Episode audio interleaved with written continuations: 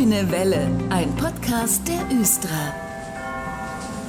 Und heute in dieser Ausgabe dieser grünen Welle sprechen wir über eine Neuheit, kann man sagen. Sprinti ist nämlich ganz neu unterwegs, zumindest erst einmal in der Wedemark, in Sehende und in Springe. Das ist ein ganz neues Konzept und darüber wollen wir heute sprechen. Herr Arndt ist bei mir, der Leiter des Busbereichs bei der Östra. Hallo, Herr Arndt. Hallo. Herr Arndt, ich habe es gesagt, Sprinti, das ist eine Neuheit. Was ist Sprinti? Wo fahren die Fahrzeuge und ab wann? Das sind ja Fahrzeuge, das verrate ich jetzt schon mal. Ja, Sprint-I ist ein neues Angebot der Region Hannover. Das ist ein On-Demand-Verkehr, der quasi ab dem Juni 2021 in den drei Gebieten eingesetzt werden soll, die Sie schon gesagt haben, also in Sehende, Springe und Wedemark. Mhm. Wobei eben das Gebiet Sehende die Östra betrifft und die Bereiche Springe und Wedemark werden bisher von der Regiobus bedient. Und der erste Einsatz steht kurz bevor. Ab 1. Juni ist es soweit. Dann gibt es sozusagen Nahverkehr on demand. Wie man das auch schon aus dem äh, Videobereich kennt. Einfach dann fahren, wenn ich es möchte. Wie viele Fahrzeuge gibt es denn von diesem Sprinti, Herr Arndt? Also zuerst werden so circa 14 Fahrzeuge eingesetzt und je nach Bedarf kann denn die Anzahl bis auf 20 Fahrzeuge aufgestockt werden. Diese Sprintis, sind das so Kleinbusse? Ja, genau, richtig. Das sind, das sind Kleinbusse, die wir einsetzen. Ähm, der große Vorteil ist, dass wir äh, tatsächlich barrierefrei sind. Das heißt also, wir haben äh, Plätze für Rollstühle, wir haben entsprechend eine Trittstufe, die ausgefahren werden kann. Also von daher ist es so, dass wir da auch von der Qualität her ein sehr gutes Angebot auf die Straße bringen. Gibt es eigentlich nach wie vor Haltestellen, dann, wenn ich jetzt das, äh, den Sprinti rufe?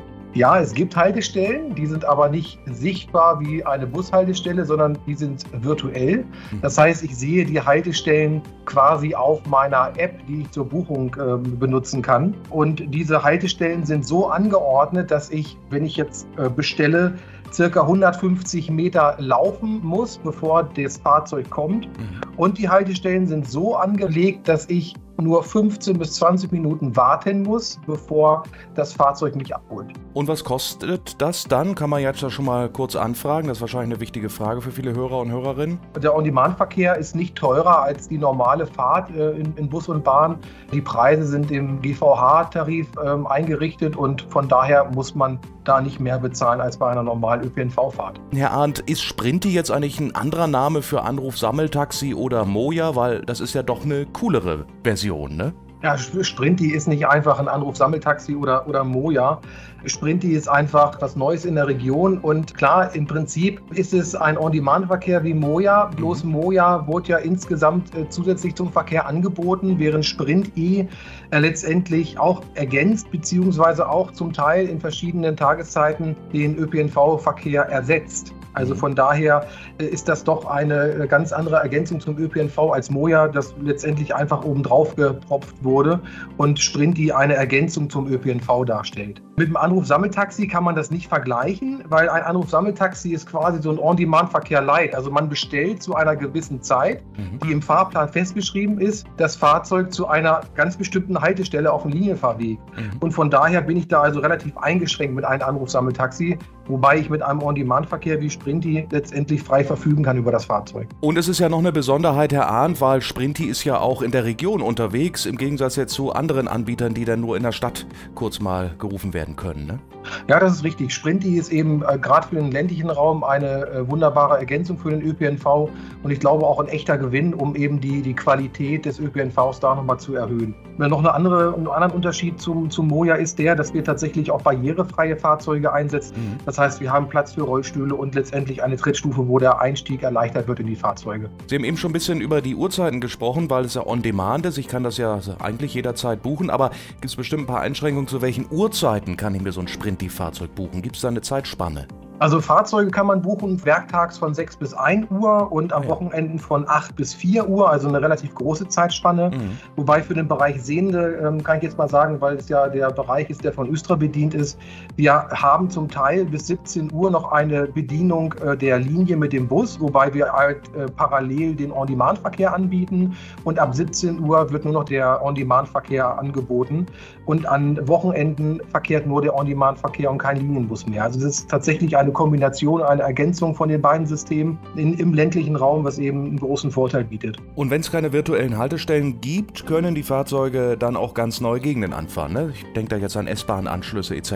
S-Bahn-Anschlüsse binden wir jetzt ja auch an und wir binden ja auch entsprechend zu Zeiten an, dass die Umstiege optimiert sind. Mhm. Und diese Qualität, die werden wir auch mit dem On-Demand-Verkehr halten und wir werden die Qualität noch steigern, indem wir eben Gebiete anfahren oder Haltestellen anfahren, die es jetzt noch gar nicht gibt. Das heißt, wir sind äh, letztendlich in dem Gebiet wesentlich flexibler, als wir es jetzt sind mit der, mit der Linienführung. Ja, ist er dann sozusagen dann schon, wenn alles gut läuft, immer unterwegs? Kann man sie dann immer rufen, diese Fahrzeuge? Ja, das Sprint-I-Angebot oder Sprint-I-Angebot wird erstmal jetzt für dreieinhalb Jahre in den drei Gebieten getestet. Wir müssen natürlich erstmal gucken, wie kommt es bei den Kunden an, wird es genutzt, wie sind die Service-Parameter, die Qualitätsparameter, werden die auch gehalten. Wir wollen mit diesem Projekt so ein bisschen lernen für die Zukunft. Und wenn das gut angenommen wird und äh, sich als sinnvolle Ergänzung des ÖPNVs herausstellt, wollen wir das natürlich auch noch auf andere Kommunen ausweiten. Aber bevor man, wie gesagt, so ein Produkt letztendlich einführen kann, müssen wir erstmal Erfahrung sammeln, weil es ja doch von der Bedienung her ein Unterschied ist zu der starren Linienführung, die wir,